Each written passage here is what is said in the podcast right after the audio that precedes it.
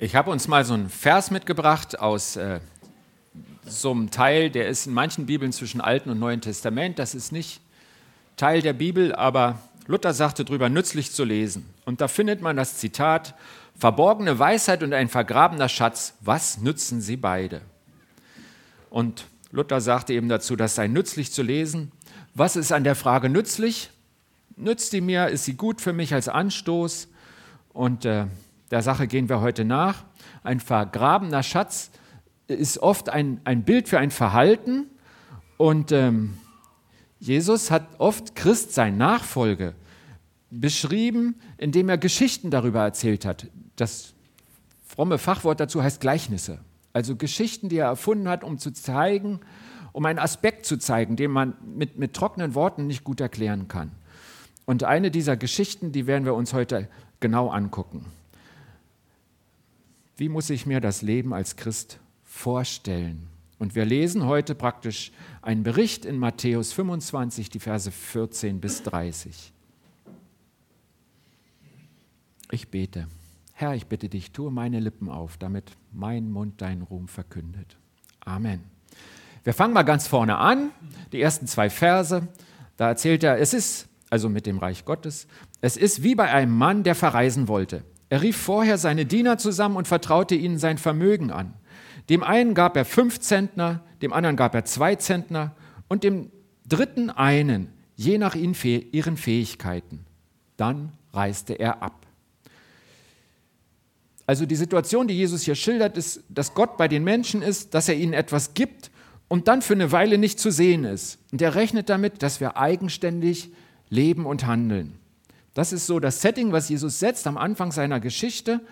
Und ähm, die, die Diener, die stehen also für Menschen, die mit dem Mann, also mit Gott, schon eine Beziehung haben, die, die ihm dienen, wie das Wort es sagt. Und da geht es eindeutig um, um Christen in unserer neutestamentlichen Gemeinde. Das ist also ein Wort an die Christen. Und das wollen wir mal genau anfangen, gucken. Und genau diese zwei Verse müssen wir etwas genauer ansehen, weil ich glaube, da steckt eine Bedeutung drin, die ich zumindest bisher überlesen habe.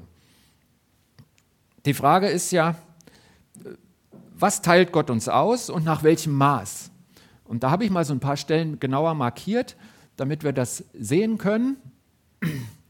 Ähm, das Maß steht hier unten, je nach ihren Fähigkeiten hat er seinen drei Dienern ausgeteilt, je nach ihren Fähigkeiten. Und ähm, Fähigkeiten, das Wort kennt ihr auch im Griechischen da steht Dynamis. Je nach dem Dynamit, was in dem Einzelnen steckt, nach der Kraft, nach der Macht. Und dieses Wort Dynamis, das kann eben Kraft, Macht, Stärke heißen, aber auch Fähigkeiten oder Vermögen. All das, was in uns steckt, das guckt Gott an und dann kommt das, was wir jetzt auch noch genau angucken müssen, dann kommen die Zentner.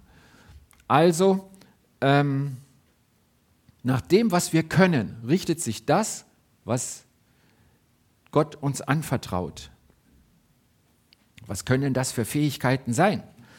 Ich glaube, ich habe so an diese Gemeinde gedacht und was mir für Menschen einfiel, die erste Fähigkeit, die mir einfiel, war Freundlichkeit.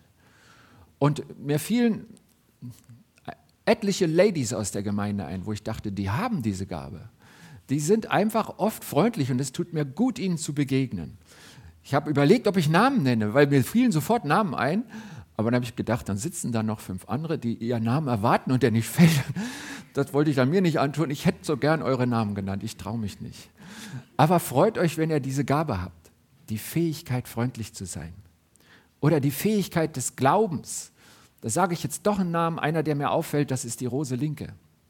Ältere, langes Gemeindeglied. Und wo ich mich einfach freue, mit ihr zu erzählen, weil ihr Glaube, der ploppt immer hoch. Das ist sowas, was, was weiterleuchtet. Eine Fähigkeit. Glauben. Herausragende Fähigkeit ist auch eine Ermutigung. Ermutigung. Es gibt einige hier in der Gemeinde, die können Ermutigung. Und äh, ich weiß das, weil sie das manchmal auch mit dem Pastor machen. Und dann kriege ich eine E-Mail oder ein Gespräch nach dem Gottesdienst. Und auch wenn ich diese Aufgabe gerne ausfülle und mich von Gott berufen weiß, es tut mir gut. Und das ist eine tolle Eigenschaft, Ermutigung. Eine andere Fähigkeit, die wir mitbringen, eine Gabe, das ist Zeit, haben wir alle. Ich glaube, von der Gesellschaft her sind wir eher getrimmt, dass wir alle keine Zeit haben. Aber umgekehrt ist es richtig. Wir haben alle Zeit. Wir haben alle ein Maß an Zeit zur Verfügung, zum Beispiel das heute. Das haben wir alle, sonst könnten wir gar nicht hier sein. Wir haben alle Zeit. Dann kommt die Frage, was machen wir daraus? Aber wir haben von Gott Zeit geschenkt bekommen. Fähigkeit, eine Gabe, etwas, was wir einbringen können, was schon da ist, ist Zeit. Geld. Geld steckt auch in diesem Dynamis. Geld bewegt die Welt, sagt man. Ich glaube, ganz wichtige Sachen bewegt Geld nicht. Trotzdem kann man mit Geld was machen. Etwas, was uns zur Verfügung steht. Und ich glaube, ähm, wir haben es auch alle. Es ist wieder die Frage, welches Maß. Aber eigentlich haben wir alle Geld. Irgendeine Menge davon. Fähigkeiten, unsere Ausrüstung, das, was schon da ist. Trost. Also, wenn du trösten kannst, das ist so wertvoll. Was für eine tolle Gabe. Die ist so wichtig, dass Gott seinen Geist unter anderem auch den Tröster genannt hat, weil er wusste, ohne diese Gabe kommen die überhaupt nicht durch. Und diese Gabe hat er auch Menschen gegeben.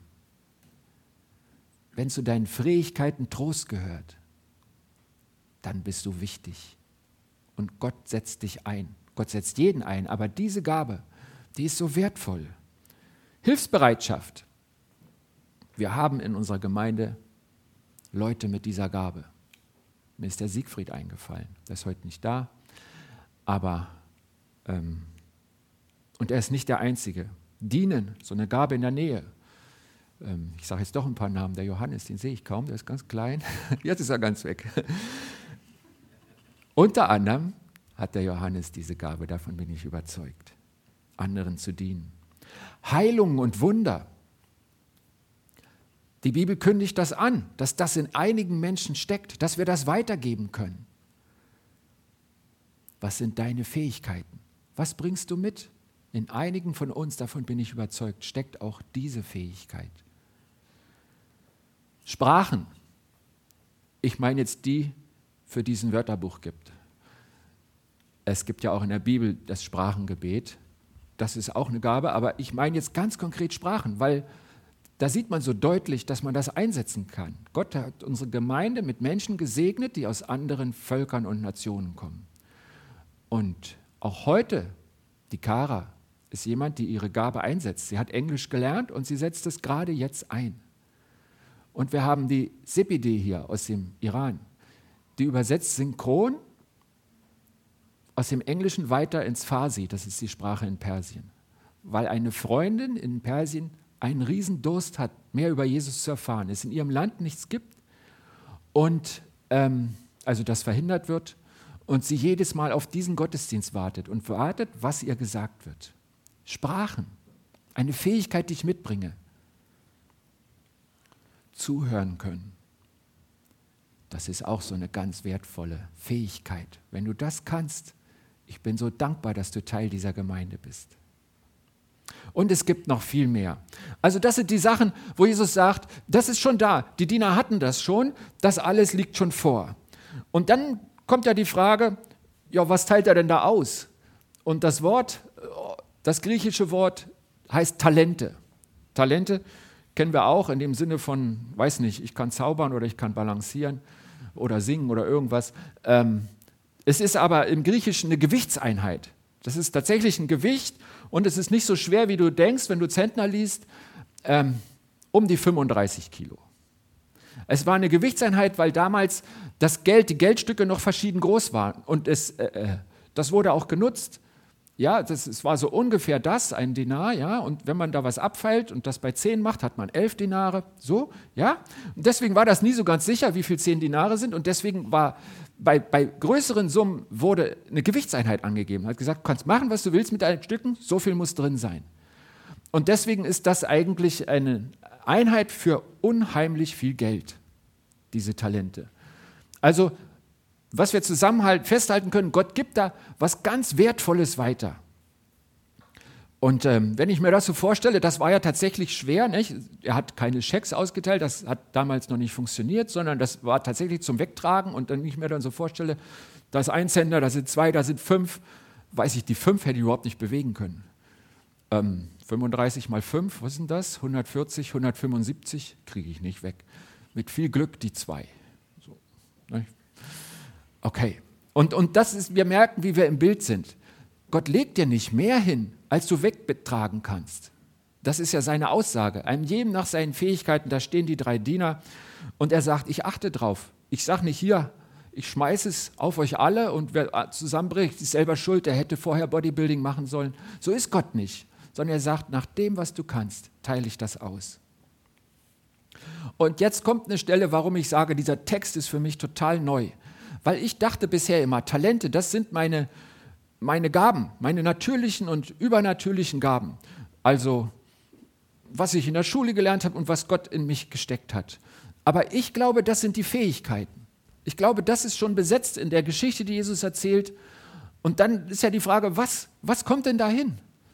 Womit sollen wir umgehen? Was teilt Gott jedem seiner Diener nach seinen Fähigkeiten, nach seinem Dynamit zu? Und meine Deutung heute ist, und ich bin überzeugt, dass es das eigentlich ist, weil es eine ganz neue Botschaft ist, Kraft entwickelt. Das ist die Zeit, die du hast.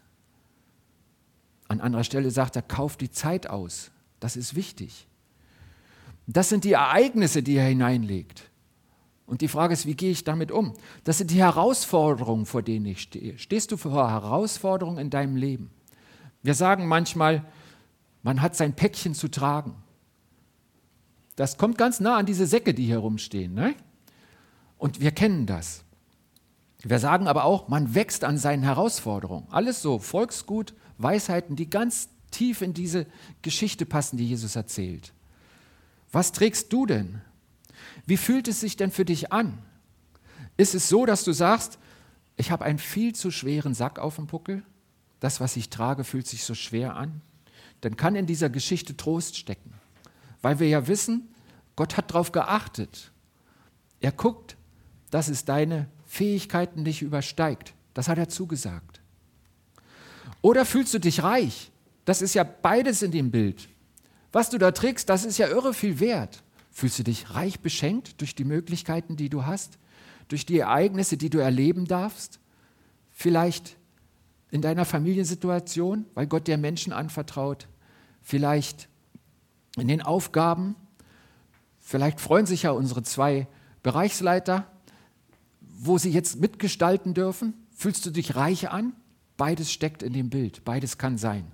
Und jetzt lesen wir einfach mal weiter. Ich wollte euch noch erzählen, genau, es gibt ein Beispiel im Alten Testament, was mich total berührt. Da gibt es so ein paar Familienoberhäupter, von deren Leben berichtet wird, die unter dem Segen Gottes stehen. Und dann steht am Schluss, in ganz irre hohem Alter, steht, sie starben alt und lebenssatt. Und da heißt nicht, sie haben erstaunlich lange überlebt und sind, haben deswegen mehr Leute gesehen, sondern lebenssatt. Und ich glaube, das beschreibt so ein bisschen den Segen, wenn man sich, wenn man die Zentner nicht vergräbt. Wenn Gott das Leben füllt und ich gut durchgehe, ich es gut annehme, ich damit arbeite. Und das wünsche ich uns allen, dass wir lebenssatt am Ziel ankommen, was Gott für uns bereitet hat. Und unsere Wege sind sehr unterschiedlich. Also, die Ausgangssituation, die Jesus hier einleitet, Gott hat uns alle unterschiedlich begabt mit natürlichen und übernatürlichen Fähigkeiten. Und er führt uns einen Lebensweg, in den er Zeiten, Ereignisse, Herausforderungen festlegt. Und er achtet darauf, dass das, was in unser Leben hineinkommt, unsere Fähigkeiten nicht übersteigt. So erzählt es Jesus. Und ich glaube, dass das wahr ist. Seine Frage an uns alle ist, was machen wir aus diesen Dingen? Was machen wir daraus? Und jetzt lesen wir einfach mal weiter. Der letzte Satz war, dann reiste er ab. Der Erste, der die fünf Zentner bekommen hatte, steckte sofort das ganze Geld in Geschäfte und konnte die Summe verdoppeln. Ebenso machte es der Zweite. Zu seinen zwei Zentnern gewann er noch zwei hinzu. Der aber, der nur einen Zentner bekommen hatte, vergrub das Geld seines Herrn in der Erde. Ich glaube, dass das der freie Wille ist, den Gott uns lässt. Er funkt nicht sofort dazwischen. Die drei können entscheiden, was sie damit machen. Er will uns nicht lenken wie ein Roboter. Auch wenn wir den Heiligen Geist haben und üben, auf ihn zu hören, bleibt diese Freiheit, die Gott seinen Kindern lässt. Wir haben eine Verantwortung für unser Leben und das ist Freiheit, ein Geschenk Gottes an uns. Gott will keine Maschinen, die nach seinem Willen funktionieren, sondern lebendige Wesen, so hat er uns geschaffen, mit denen er in Beziehung bleibt. Wir lesen mal weiter. Nach langer Zeit kam der Herr zurück und wollte mit seinen Dienern abrechnen. Der erste, der die fünf Zentner erhalten hatte, trat vor und sagte, du hast mir fünf Zentner anvertraut, Herr, und ich habe noch weitere fünf dazu verdient. Hier sind sie. Sehr gut, sagte sein Herr, du bist ein tüchtiger und treuer Diener. Du hast dich in kleinen Dingen als zuverlässig erwiesen. Darum werde ich dir auch Größeres anvertrauen. Komm zum Freudenfest deines Herrn. Da drin steckt jetzt so eine Tatsache, die Jesus immer wieder betont, weil wir sie nicht sehen können aber wir wissen sollen, dass sie kommen wird. Er will mit seinen Dienern abrechnen. Das heißt, wir werden alle mal von Gott gerichtet werden, beurteilt. Das kannst du jetzt auch schlecht finden, aber du kannst es nicht verhindern. Es wird mal so sein. Das steht für Gott fest. Und das ist so ähnlich wie mit dem biologischen Tod, mit dem Sterben. Niemand mag es. Ich habe noch keinen gefunden, der sagt, ähm, das ist für mich das Höchste. Niemand mag es, aber jeder weiß, eines Tages kommt es auf mich zu. Und hier erinnert Jesus daran, eines Tages rechnet Gott mit jedem Menschen ab. Wir lesen mal weiter. Dann kam der mit den zwei Zentnern und sagte, du hast mir zwei Zentner gegeben, Herr, und ich habe noch einmal zwei Zentner dazu verdient. Sehr gut, sagte der Herr, du bist ein tüchtiger und treuer Diener. Du hast dich in kleinen Dingen als zuverlässig erwiesen, darum werde ich dir auch Größeres anvertrauen. Komm zum Freudenfest deines Herrn. Ehrlich gesagt, ich hoffe, dass ich das bin.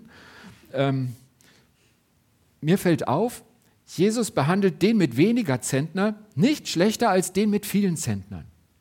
Die Worte klingen fast gleich, was sie bekommen werden, ist sehr viel und klingt gleich. Er sagt, was du bisher gemacht hast, ist Peanuts gegenüber dem, was du jetzt bekommst. Und er behandelt sie total gleich. Gott lässt im Detail offen, was es sein wird. Nur eins ist sicher, wir werden uns alle beschenkt fühlen, geehrt, wertgeschätzt, angenommen. Wenn der Herr immer da ist, werden die ersten beiden Diener erfüllt in seiner Gegenwart leben. Das kündigt Jesus an. Wir lesen weiter. Zuletzt kam der mit dem einen Zentner und sagte, Herr, ich wusste, dass du ein harter Mann bist. Du erntest, wo du nicht gesät hast und sammelst ein, wo du nichts ausgeteilt hast.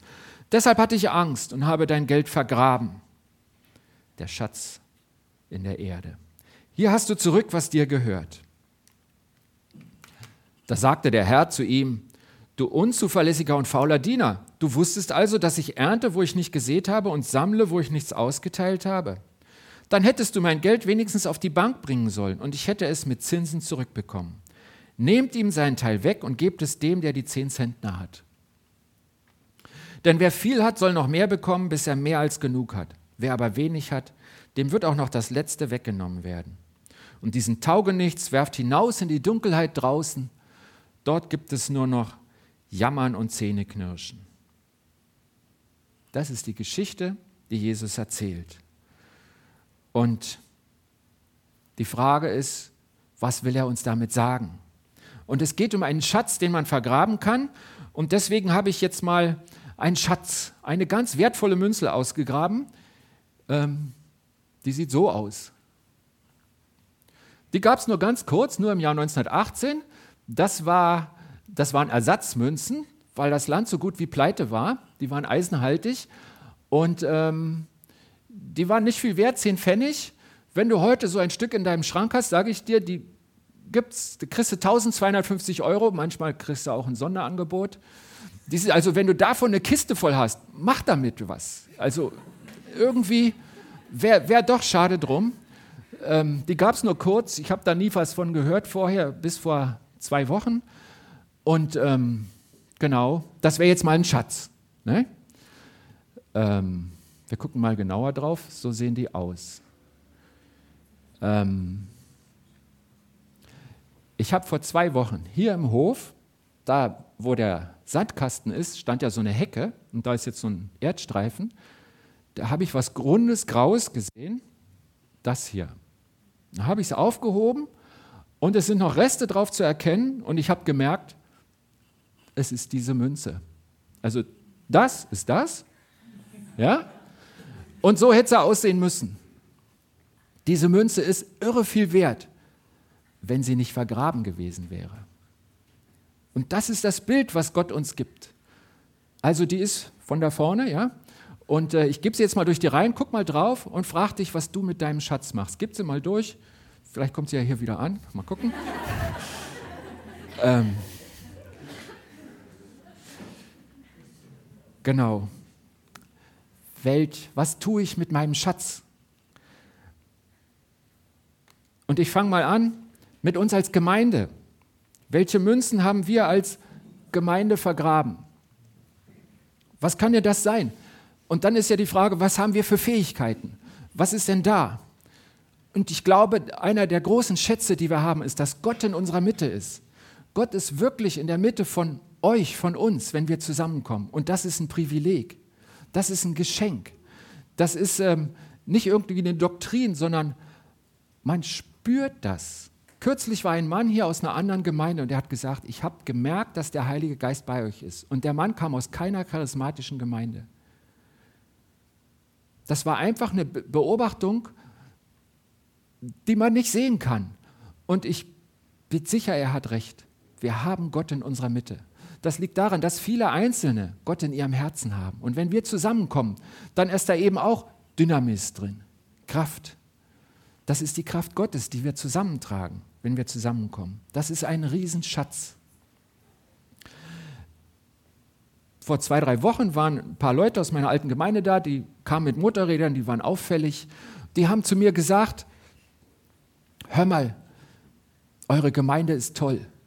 Es haben uns ziemlich viele mit Handschlag begrüßt und mit uns geredet. Da seid ihr stärker als wir, als meine frühere Gemeinde in Hessen.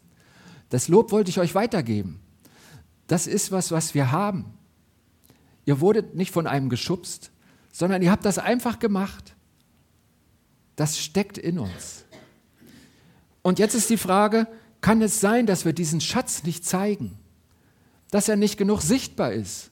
Dass wir ihn vergraben haben, ist außer so Einzelne kommen in die Erdschichten und finden uns da unten, aber wir sind nicht sichtbar. Kann es sein, dass wir, dass wir mit diesem Schatz nicht arbeiten? Könnte es sein, dass wir der dritte Diener sind als Gemeinde? Einfach eine Frage an uns. Ich, ich erinnere mich, dass ähm, wir sind ja das Haus am Brunnen, die Gemeinde, nicht?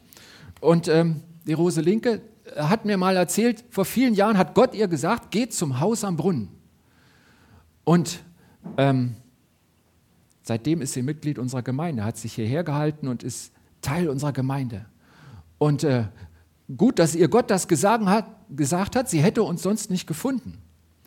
Also ich weiß von einer anderen, die Vera ist heute auch nicht da, die kam vor zwei Jahren zu uns. Andere Gemeinde, sie sind umgezogen, nach Hasloch gezogen und andere haben gesagt, geh in die evangelische Christusgemeinde. Die sind gut. Und sie ist mehrfach hier vorbeigefahren und hat uns nicht gefunden. Also wenn sie nicht so eine hartnäckige Frau wäre, wäre das Ganze geplatzt. Kann das sein, dass wir uns versteckt haben? Ich erinnere mich an Worte von dir, Walter, als du neu in der Gemeinde warst. Du hast gesagt, warum steht denn hier nicht der Name an dem Haus? Inzwischen sind die unteren Äste weg, man würde es sogar sehen. Wir müssten uns beschriften, wir müssten uns trauen. Wir müssten sagen, hier ist eine Gemeinde, hier ist Leben. Ich hatte kürzlichen Gedanken. Diese Fläche, ihr bis hier gehört es der Gemeinde, so etwa in der Ecke. Und das hier alles, das gehört uns. Der Brunnen steht zu 80, 90 Prozent auf unserem Grund. Und das auch. Diese Fläche gehört uns, hier direkt hinter der Wand. Ne? Aber wir nutzen sie eigentlich gar nicht. Und wir haben ja so als Gemeinde den Gedanken, wie können wir dem Ort dienen? Und wisst ihr was, wenn wir da nur ein paar Bänke hinstellen würden, wir würden dem Ort schon dienen. Es gibt so wenig Bänke in Hasloch. Und kürzlich, also am Donnerstag, als ich mich auf die Predigt vorbereitet habe, ich aus dem Fenster geguckt, da waren die drei Kinder und vorher war eine Mutter mit Kind. Und das Kind war hier und hatte eine Getränkeflasche, Apfelschorle aus dem Lidl in der Hand. Und die haben auf dieser einen Bank, die es ja gibt, gesessen und die getrunken. Und auf der anderen Seite gibt es einen Eisladen und ähm, die Leute wissen auch nicht, wo sie es essen sollen. Bin mir ganz sicher, da wären ganz viele Menschen. Und wenn dann dahinter an dieser Wand unser Name wäre, dann wüssten sie, wer ihnen gerade einen Platz anbietet, bei wem sie sich ausruhen können. Das ist nur ein Detail. Das ist nicht die Lösung. Aber das könnte ein Schritt sein, dass unser Schatz sichtbar wird. Und einfach mal die Frage, wer hat da Gaben für den Schriftzug, sich darum kümmern mit den Bänken, kann man, glaube ich, mit der Gemeinde reden, dann wird das besser oder wie auch immer. Wir schaffen es auch ohne, ist ja unser Grund. Ich wünsche mir, dass wir als Gemeinde leuchten. Es gibt diesen Satz, wo Jesus sagt, ihr seid das Licht der Welt. Und das Licht der Welt, das ist ja auch mit einer Lampe so. Wenn du eine Lampe hast, dann stülpst du kein Gefäß drüber, dann ist so dunkel wie vorher. Heute würden wir sagen Stromverschwendung. Früher hat man gesagt, die geht aus wegen Sauerstoffmangel. Da gab es ja nur Feuerlampen. Nicht? So, und also war damals dumm, ist heute dumm. Macht man nicht. Und er sagt, und wenn ihr das Licht der Welt seid, dann sollt ihr leuchten. Ich wünsche mir, dass wir leuchten, weil ich glaube, wir haben Leuchtkraft. Das Licht ist in uns.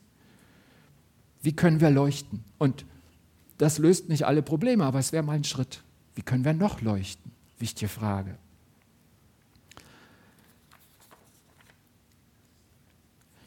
Und wenn du jetzt sagst, ja, aber wenn dann ganz viele kommen, wir haben doch jetzt schon keinen Platz. Ich glaube, wir haben den Auftrag, Gott zu dienen. Und das, was wir haben, das suchen viele Menschen. Und wenn es echt ist, dann werden sie merken und werden sie kommen. Es gibt einen, einen, ganz berühmten Prediger und als der in eine Gemeinde kam, da hat der Platz auch nicht gereicht. Der hieß Spurgeon, war in England. Und von dem wird berichtet, dass Woche für Woche die Traube draußen stand und noch im Hof stand. Und ich denke mal, die haben nur die Hälfte mitgekriegt. Und was haben sie gemacht am nächsten Sonntag? Sie hätten sagen können, ich verstehe nur die Hälfte, da gehe ich nicht mehr hin. Sie sind wiedergekommen, weil sie gemerkt haben, da ist was, was ich brauche. Wenn wir das haben, wird es uns genauso gehen. Und ich glaube, wenn wir unsere Zentner einsetzen, als Gemeinde und jeder Einzelne, dann schenkt er uns auch den Raum, den er für uns braucht die Gemeinde. Und ich persönlich, welche Münzen habe ich vergraben? Hast du gerade die Münze in der Hand? Was will Gott dir sagen? Gott will niemandem überfordern. Das haben wir ja mit den Fähigkeiten. Das hat Jesus ja ganz festgesetzt am Anfang. Aber es gibt auch eine Einstellung, die schlecht ist. Der schlimmste Satz, den ich hier in der Gemeinde gehört habe. Wir haben darüber geredet, was in der Bibel steht und ob sich was ändert in der Gemeinde. Und dann hat die Person mir gesagt, ich weiß, dass das mit dem Heiligen Geist in der Bibel steht, aber ich weiß nicht, ob ich das will. Dieser Satz, der, der macht mir Magenschmerzen. Die Person hat damit gemeint, ich will das nicht, obwohl ich weiß, dass es in der Bibel steht. Sie ist heute nicht mehr Teil dieser Gemeinde. Und ich kann dich nur bitten, mach das nicht. Es gibt eine Gemeinde im Neuen Testament, da stand, sie haben täglich in der Bibel geguckt, ob das stimmt, was sie da gehört haben, was der Paulus ihnen erzählt hat. Sie prüften täglich in der Schrift, ob sich so verhielte nach Luthertext. Das ist gut. Lass uns das miteinander machen. Aber lass uns nichts ausschließen. Ich glaube, dann machen wir genau das. Wir nehmen Zentner und hauen ihn weg. Und das wäre schade. Das wäre so schade. Es hat Gott bereitet, es ist da und wir sollten es nutzen. Ich bin sicher, dass ich manches in der Bibel noch nicht verstanden habe, aber ich will suchen, mit Gott auf dem Weg sein, lernen und wachsen, das annehmen, das ausprobieren, das Leben, was er mir gegeben hat. Will alles prüfen und das Gute behalten und ich möchte das mit euch tun. Ich möchte, dass wir eine Gemeinde sind, in der man das tut, in der man Sachen ausprobieren darf, die man auch wieder lässt, wenn sie sich nicht bewährt haben, aber wo man mit Gott unterwegs ist. Ich glaube, das ist das Licht, was leuchten kann und was es schon tut in unserer Mitte. Es geht um den Entschluss, ich nehme die Dinge an, die ich nicht ändern kann. Ich hänge nicht an den Sachen, die ich nicht ändern kann. Aber ich nehme die Sachen an, die da sind. Ich lebe in der Gegenwart. Vielleicht sagst du, ich wäre lieber schöner oder jünger oder reicher oder schlauer oder irgendwas anderes. Das alles zu denken hält dich vom wahren Leben ab weil das kannst du nicht ändern. Du kannst dich nicht jünger machen. Das mit dem Reichtum, äh, da kann man vielleicht auf die Zeit ein bisschen beeinflussen, aber wenn du das machst, dann, dann ist deine Energie da und du bist blockiert für das, was Gott mit dir machen will. Mach das nicht. Gott hat dich so gemacht, wie du bist. Und er hat gesagt, Siehe, es war sehr gut. Das steht auch über dir persönlich. Und lebe im Heute. Lebe nicht in der Vergangenheit. Niemand kann die Vergangenheit ändern.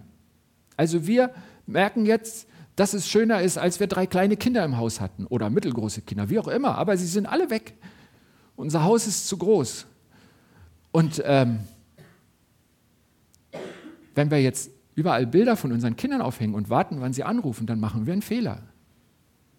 Versteht ihr das? Das ist in der Vergangenheit leben. Wenn irgendwas Schönes in der Vergangenheit war, nimm es als Schatz mit. Aber lebe in der Gegenwart. Lebe im Heute, auch in der Zukunft zu leben. Oh, wenn erst mal, wenn ich in Rente bin. Ja, ähm, dauert noch zehn Jahre. Und das ist auch dumm. Die einzige Zeit, die uns aktiv zur Verfügung steht, ist die Gegenwart. Und dieses Annehmen, das Talent einsetzen, das heißt, ich lebe im Heute.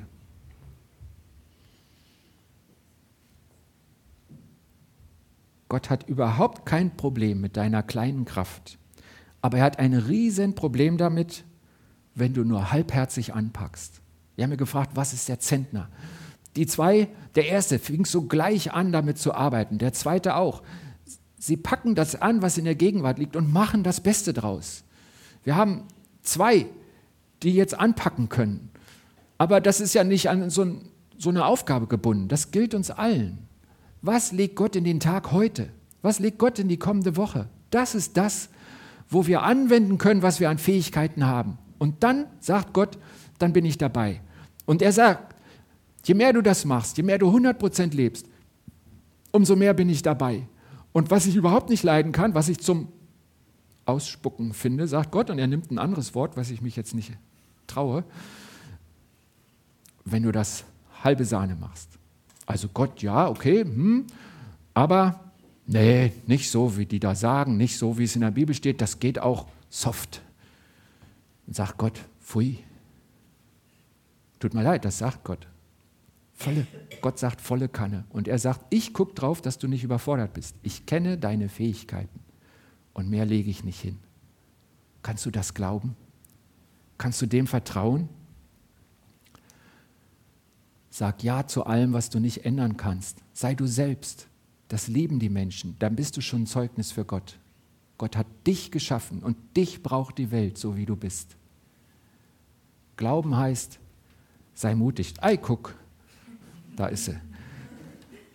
Ich hoffe, eure Münzen sind anders, weil ihr sie nicht vergraben habt. Glauben heißt, sei mutig. Das wurde ihm Josua viermal gesagt als er vor den Herausforderungen seines Lebens stand. Viermal. Glauben heißt, vertraue Gott. Das heißt, ich sage Ja zu dem, was er hineinlegt und er darf hineinlegen, nicht ich. Es klappt sowieso nicht. Aber Vertrauen heißt, ich sage Ja dazu. Er macht es auch dann richtig, wenn es mir gerade nicht gefällt. Willst du das unterschreiben? Das ist Gott Vertrauen. Und Glauben heißt, geh den nächsten Schritt. Nur den einen. Gott geht es nur um den einen, den, der heute dran ist. Lasst uns heute den Glauben leben, so gut wir können, in seiner Kraft. Vergrabt nicht den Schatz, er geht kaputt und es wäre schade. Ich bete. Herr Jesus, ich finde das so irre, wie du uns ausrüstest. Erstmal die Grundausrüstung, alles, was du hineingelegt hast. Und ich kann Sachen, wo ich merke, die Menschen freuen sich. Und jeder in diesem Saal hat solche Sachen. Und ich danke dir dafür. Und dann sagst du, da legst du jetzt das Leben rein und lädst uns ein, das Leben an deiner Hand voll zu ergreifen, unsere Komfortzone zu verlassen, Dinge zu wagen, Neues auszuprobieren Rückschritte zu erleiden, aber an deiner Hand wieder aufzustehen und du sagst, das ist das wahre, volle Leben und das gönne ich euch allen. Ich möchte einer von denen sein, die mit vollen Händen in das Leben greifen, was du mir schenkst. Und ich wünsche mir, dass wir als Gemeinde die Stadt auf dem Berge sind, dass unser Licht leuchtet, weil du das Licht in uns bist und weil wir unseren Schatz nicht vergraben. Dazu segne uns, einzeln und als Gemeinde. Amen.